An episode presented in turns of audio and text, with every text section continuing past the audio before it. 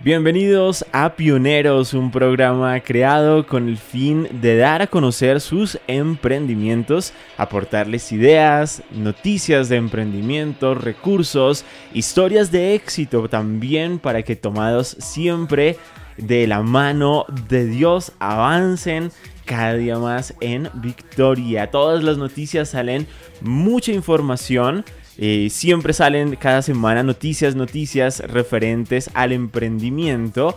Y aquí nos gusta en Pioneros hacer como un rápido resumen para que ustedes puedan adquirir todas esas herramientas, todo ese conocimiento y puedan desarrollar sus emprendimientos. Muchos aún están en esa etapa de planeación, otros ya, ya comenzaron su emprendimiento y otros ya llevan, eh, puede ser un año, dos años o mucho más. Y esas noticias de pronto les puedan servir para que su emprendimiento, su empresa, su pyme cada día sea mejor, por supuesto, cada día puedan ir avanzando. Siempre nos gusta traerles noticias, frases de pioneros en la historia y temas. Hoy vamos a estar leyendo un libro que les recomendamos hace como un mes no sabemos si, estos libros que les estamos recomendando, ustedes están haciendo la tarea de buscarlos, leerlos, porque les van a aportar muchas ideas y mucha información para que puedan desarrollar sus emprendimientos. Así es que si de pronto ustedes dicen, bueno, no alcancé de pronto a, a leer el libro o de pronto es un libro que me gustó, pero que de pronto eh, por las ocupaciones no he podido dedicarle el tiempo. Entonces aquí vamos a leer. Durante algunos programas vamos a estar leyendo apartes de estos libros para que se animen. Y vamos a estar recordando uno de esos libros. Yo creo que de los más famosos, de los libros más populares cuando se habla de finanzas personales, cuando se habla de emprendimiento, de emprendedores o de mentalidad emprendedora, que es algo que, se ha tratado de cambiar en el país, porque Colombia y varios países de la región estaban como muy acostumbrados a a, ser empleados y no ser generadores de empleo.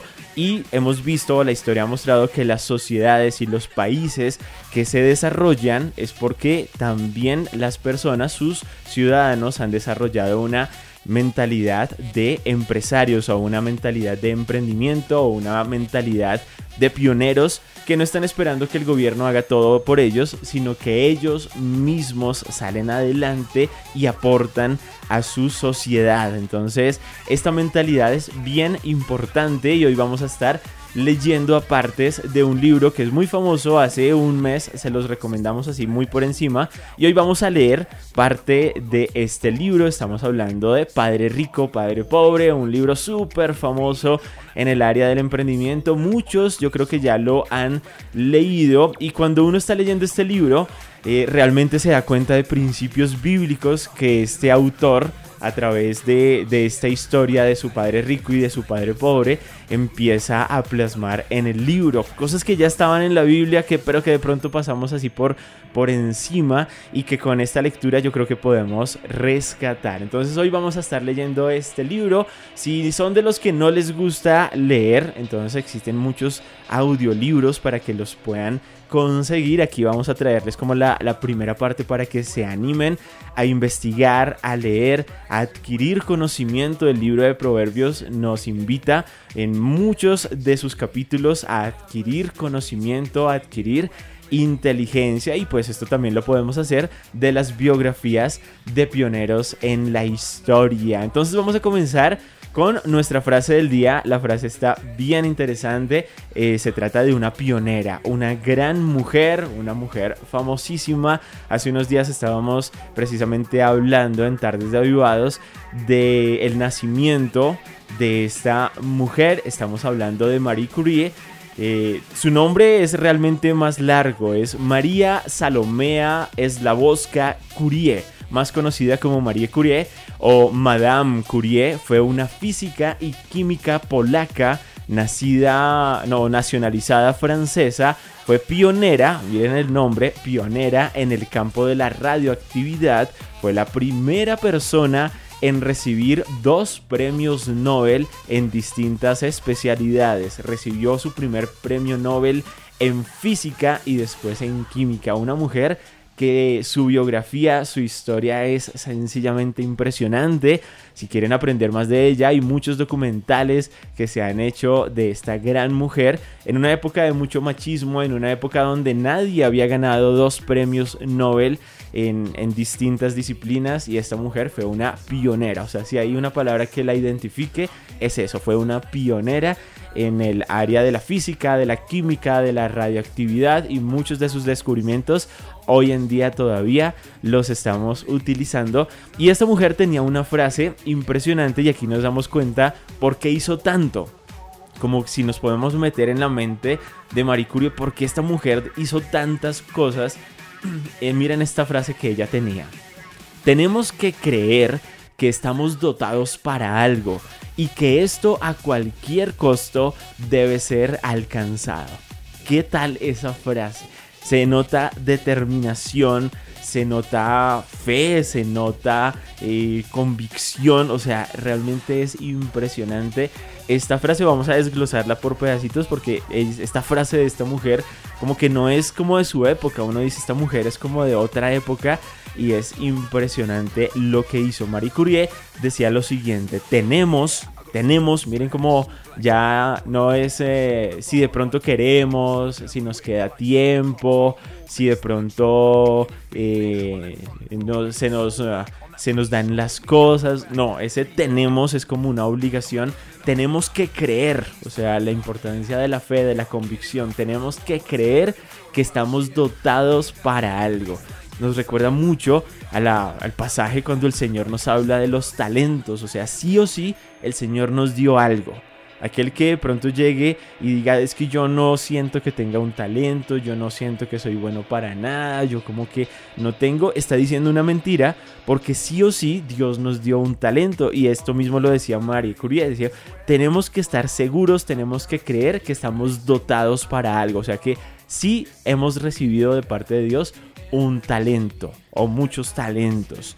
Y no solamente se queda ahí, o sea, primero la convicción, yo fui creado para algo, Dios y me dio un talento, Dios tiene un plan, algo, y esto pues hace que cobremos como vida y como ganas de, de hacer algo para Dios. Nuestros pastores nos decían hace un tiempo, haz algo para Dios, y es una frase que se nos quedó muy presente. Y entonces, bien importante, número uno, tenemos que creer que estamos dotados para algo y que esto a cualquier costo debe ser alcanzado. O sea, no solamente debemos de saber que, que hemos sido dotados para algo, sino que toca como desesperadamente cumplirlo. Es impresionante la determinación que esta gran mujer tenía y de ahí podemos darnos cuenta por qué hizo tanto, porque fue una pionera, porque eh, a pesar de la sociedad machista de la época, no pudieron esconderla, no pudieron como dejarla de lado, sino que tuvieron que todos eh, aplaudir sus esfuerzos y sus descubrimientos en la física y en la química. Esta pionera con esta frase de verdad que nos reta, nos reta a cada uno de nosotros y esperamos que con esta frase quedemos retados para estar seguros, tenemos que creer que estamos dotados para algo y que esto a cualquier costo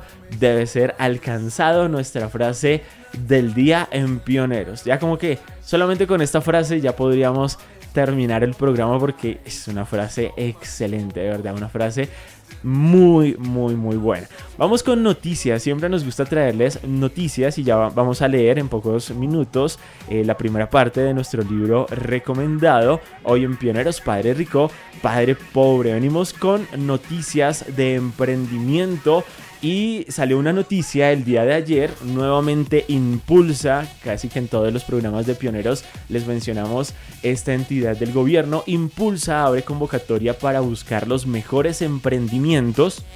Se trata de la nueva edición de la Copa Mundial de Emprendimiento Colombia 2022 y hasta el 30 de junio estarán abiertas las inscripciones. O sea, junio. Es un mes de pioneros, de emprendimientos para que puedan acceder a todas las ayudas, conocimientos, subsidios que dan entidades como en esta ocasión Impulsa con la Copa Mundial de Emprendimiento Colombia 2022. Ya que no vamos a ir al Mundial de Fútbol, entonces traemos el Mundial de Emprendimiento a Colombia para que podamos desarrollar esos emprendimientos. Llega una nueva edición de esta Copa Mundial de Emprendimiento Colombia 2022. Es así como hasta el 30 de junio estarán abiertas las inscripciones a esta competencia que estará liderada por Impulsa y por la iniciativa Liga Venture Nation. Los participantes competirán para avanzar en distintas fases y así tener la oportunidad de conectar con fondos de inversión internacionales y representar a Colombia en Arabia Saudita durante la final global. Wow, esto está muy muy bueno.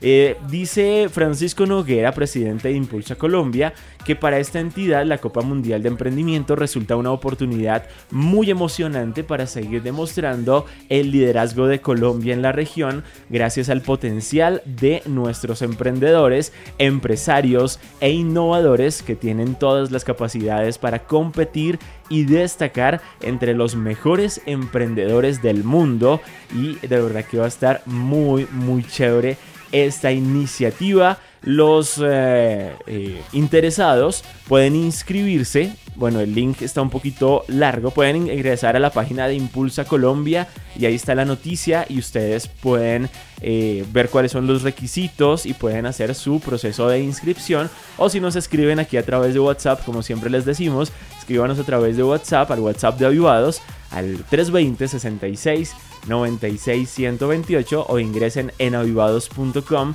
encuentran el icono de WhatsApp y nos escriben a través de WhatsApp, les enviamos el link para que puedan inscribirse a esta copa. Va a estar bien, bien interesante. Seguimos con más noticias de emprendimientos. Nos gusta semana a semana traerles eh, emprendimientos que lo están haciendo, emprendimientos latinos que lo están haciendo muy, muy bien.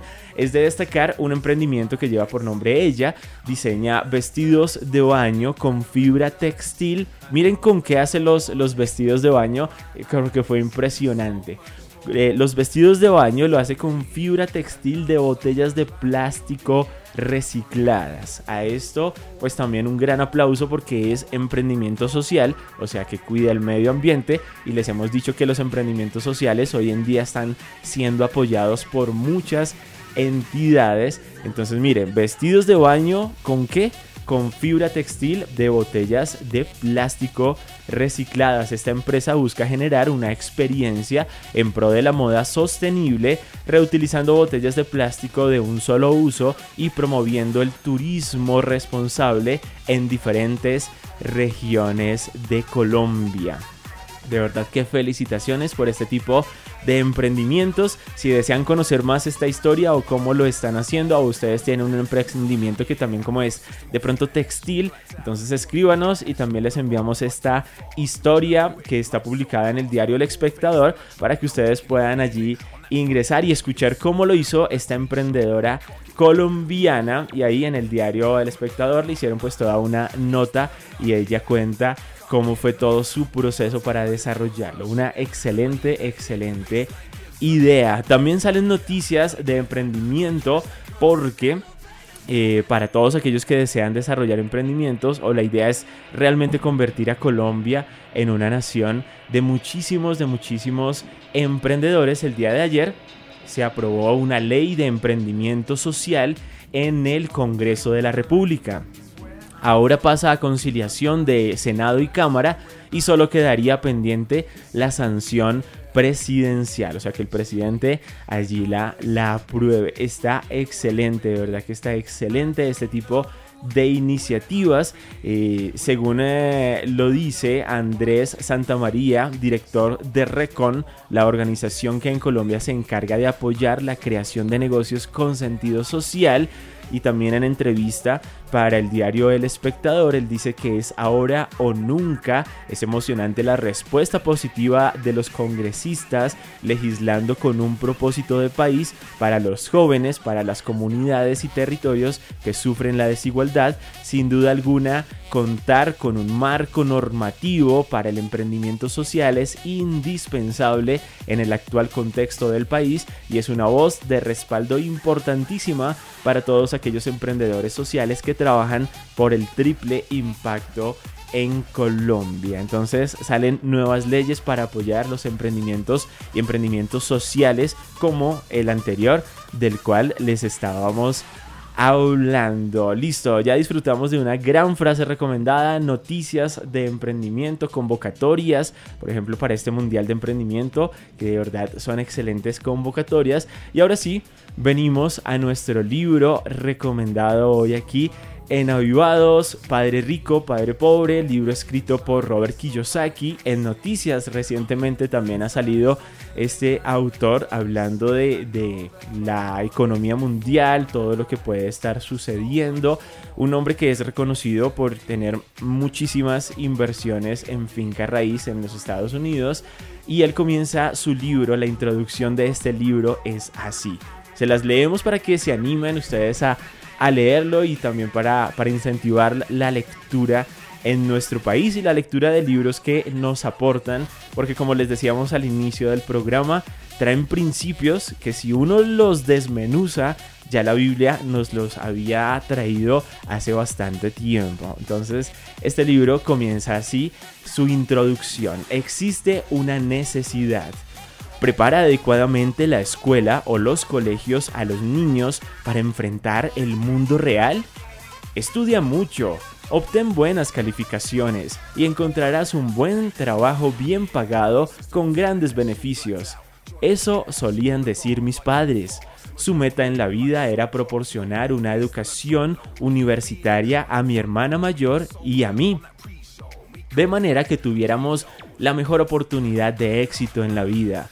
Cuando finalmente obtuve mi diploma en 1976, me gradué como contadora con honores, casi como la primera de mi clase. En la Universidad Estatal de la Florida, mis padres habían logrado su meta. Ese fue el logro más importante de sus vidas.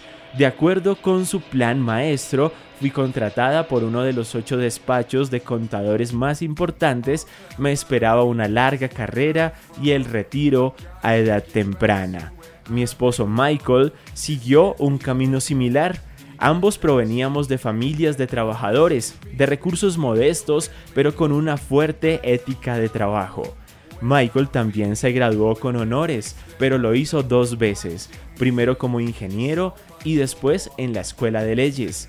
Fue reclutado rápidamente por un prestigioso despacho de abogados de Washington, D.C., especializado en legislación de patentes, y su futuro parecía brillante, con una carrera bien definida y el retiro garantizado a edad temprana. Aunque hemos sido exitosos en nuestras carreras, estas no resultaron ser como esperábamos. Ambos cambiamos de trabajo varias veces por razones correctas, pero no contamos con planes de pensión a nuestro nombre.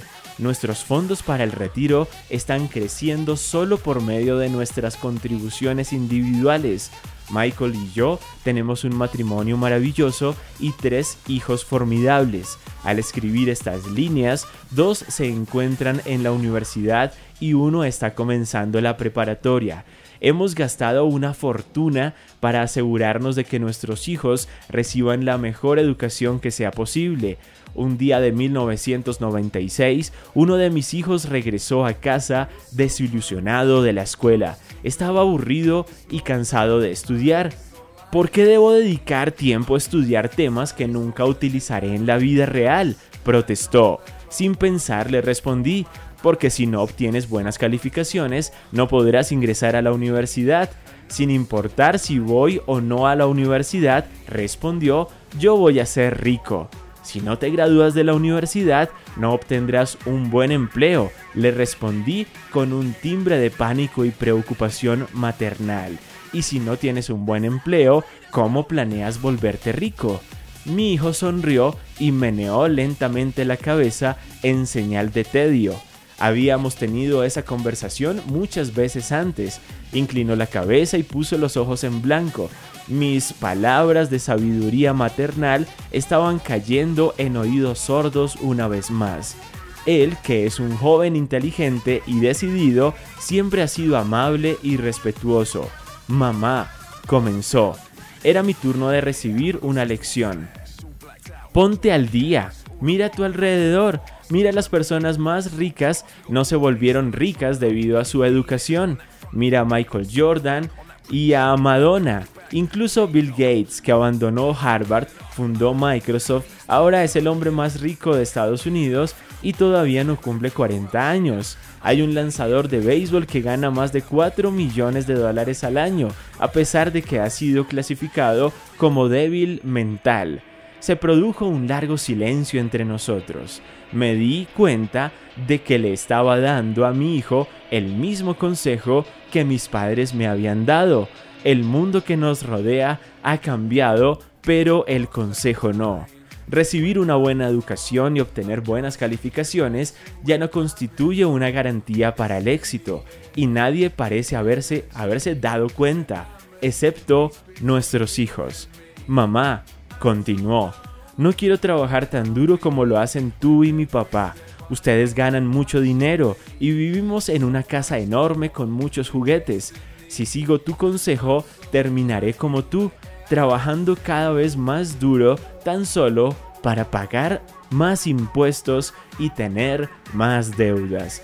Hoy en día no existe ya seguridad en el trabajo. He escuchado todo acerca de reducciones de personal y reajustes corporativos. También sé que actualmente los graduados de las universidades ganan menos de lo que ganabas tú cuando te graduaste.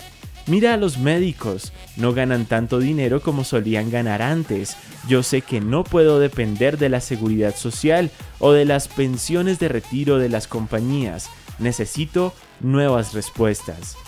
Él tenía razón, necesitaba nuevas respuestas y yo también. El consejo de mis padres pudo haber funcionado para las personas nacidas antes de 1945, pero puede ser desastroso para aquellos de nosotros que nacimos en un mundo que cambia velozmente. Ya no puedo simplemente decirles a mis hijos, vayan a la escuela, obtengan buenas calificaciones y busquen un buen trabajo seguro. Me di cuenta de que debía buscar nuevas formas de guiar la educación de mis hijos. Como madre y como contadora, me preocupa la falta de educación financiera en las escuelas de nuestros hijos. La mayoría de los jóvenes actuales tienen tarjetas de crédito antes de terminar la preparatoria, pero nunca han recibido un curso sobre el dinero y la manera de invertirlo. Ya no digamos que puedan comprender cómo funciona el interés compuesto en las tarjetas de crédito. Para decirlo de manera sencilla, sin conocimientos sobre finanzas y la manera en que funciona el dinero, no están preparados para encarar el mundo que les espera.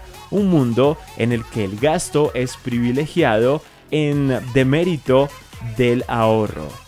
Cuando mi hijo más grande se endeudó mucho con sus tarjetas de crédito al comenzar sus estudios universitarios, no solo le ayudé a destruir sus tarjetas de crédito, sino que también busqué un programa que me ayudara a educar a mis hijos en cuestiones financieras. Un día el año pasado, mi esposo me llamó desde su oficina. Tengo a alguien que debes conocer, me dijo. Su nombre es Robert Kiyosaki es un hombre de negocios y un inversionista y está aquí para solicitar una patente relacionada con un producto educativo. Creo que es lo que tú has estado buscando. Justo lo que yo estaba buscando. Mi esposo Mike estaba tan impresionado con una forma de educar a los jóvenes acerca de las finanzas que decidimos empezar a enseñarles a nuestros hijos un área que es muy desconocida por los jóvenes, la administración del dinero y del flujo de dinero para una vida de tranquilidad. Vamos avanzando en este libro, 10 de la mañana, 29 minutos y aquí continúa la historia porque es como la introducción, es la historia de esta pareja que está educando a sus hijos, que se da cuenta que sus hijos tienen muchas preguntas acerca de las finanzas y ahí como que encuentran la asesoría de este libro y posteriormente ya Robert Kiyosaki comienza a contar su historia, aquí ya comienza él a narrar, ya no es esta mamá y su esposo contando la historia, sino que ya es, es él. Vamos a leerles una página de, la historia, cómo comienza Robert Kiyosaki a narrar, esto es como el capítulo número uno que se titula así, Padre Rico, Padre Pobre. Yo tuve dos padres, uno rico y otro pobre. Uno era inteligente y muy educado, tenía un doctorado y realizó los estudios universitarios correspondientes a cuatro años en solo dos. Asistió a la Universidad de Stanford y a la Universidad de Chicago y a la Universidad del Noreste para realizar estudios avanzados, todos ellos con beca completa. El otro padre nunca terminó la secundaria. Ambos hombres fueron exitosos en sus carreras y trabajaron duro toda su vida. Ambos tuvieron ingresos considerables. Sin embargo, uno de ellos pasó problemas financieros toda su vida, el otro se convertiría en uno de los hombres más ricos de Hawái. Uno dejó al morir decenas de millones de dólares a su familia, a instituciones de beneficencia y a su iglesia local. El otro dejó cuentas por pagar. Ambos hombres eran fuertes, carismáticos e influyentes. Ambos me ofrecieron su consejo, pero no me aconsejaron las mismas cosas. Ambos hombres creían poderosamente en la educación, pero no me recomendaron el mismo tipo de estudios. Si yo hubiera tenido un solo padre, hubiera tenido que aceptar o rechazar su consejo. El hecho de haber tenido dos padres que me aconsejaban me dio la oportunidad de escoger entre puntos de vista contrapuestos. Uno correspondiente a un hombre rico y el otro a un hombre pobre. En vez de simplemente aceptar o rechazar uno u otro, me encontré pensando más, comparando y escogiendo por mi propia cuenta. Vamos a hacer un paréntesis. ¿Cuál creen que era el padre rico de Robert Kiyosaki cuál creen que era el padre pobre. Él los define así. A los dos les gustaba trabajar, los dos hombres íntegros, uno hizo doctorados, estuvo en la universidad, el otro no terminó sus estudios. Ambos ganaron mucho dinero durante su vida, pero al terminar su vida uno dejó muchos recursos, dejó, digamos, una buena herencia, hizo muchos aportes a su iglesia local, pudo ayudar a muchas instituciones de beneficencia. En cambio, el otro murió, digamos, las entre comillas, pobre porque eh, dejó deudas. ¿Cuál de sus dos padres? Y aquí nos va a contar un poquito de la historia de estos dos padres que tuvo en su vida. Continuamos. El problema fue que el hombre rico no era rico todavía y el hombre pobre todavía no era pobre. Ambos estaban apenas comenzando sus carreras y ambos pasaban trabajos con el dinero y con sus familias. Sin embargo, tenían puntos de vista muy diferentes sobre el tema del dinero. Por ejemplo, uno de mis padres me diría, el amor al dinero es la raíz de todos los males. Y el otro me diría, la falta de dinero es la raíz de todos los males.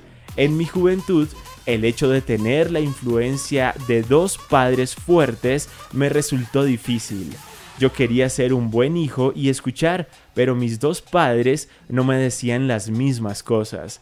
El contraste en sus puntos de vista, especialmente en lo que se refería al dinero, era tan brusco que crecí curioso e intrigado. Comencé a pensar por largos periodos de tiempo sobre lo que cada uno de ellos me decía. Pasé gran parte de mi tiempo reflexionando, formulándome preguntas como ¿pero por qué me dicen eso? y luego formulando la misma pregunta respecto a la afirmación de mi otro padre. Hubiera sido mucho más sencillo decir simplemente, sí, él está en lo cierto, estoy de acuerdo con eso, o simplemente rechazar el punto de vista al decir, el viejo no sabe de lo que habla. En vez de ello, el tener dos padres, a quienes yo amaba, me obligó a pensar y en última instancia a elegir una forma de pensar para mí mismo. Como proceso, elegir por mí mismo resultó mucho más valioso a largo plazo, en vez de simplemente aceptar o rechazar un solo punto de vista. Una de las razones por la que los ricos se enriquecen, los pobres empobrecen y la clase media lucha con la deuda es debido a que el tema del dinero es enseñado en casa, no en la escuela. La mayoría de nosotros aprendemos de nuestros padres sobre el dinero.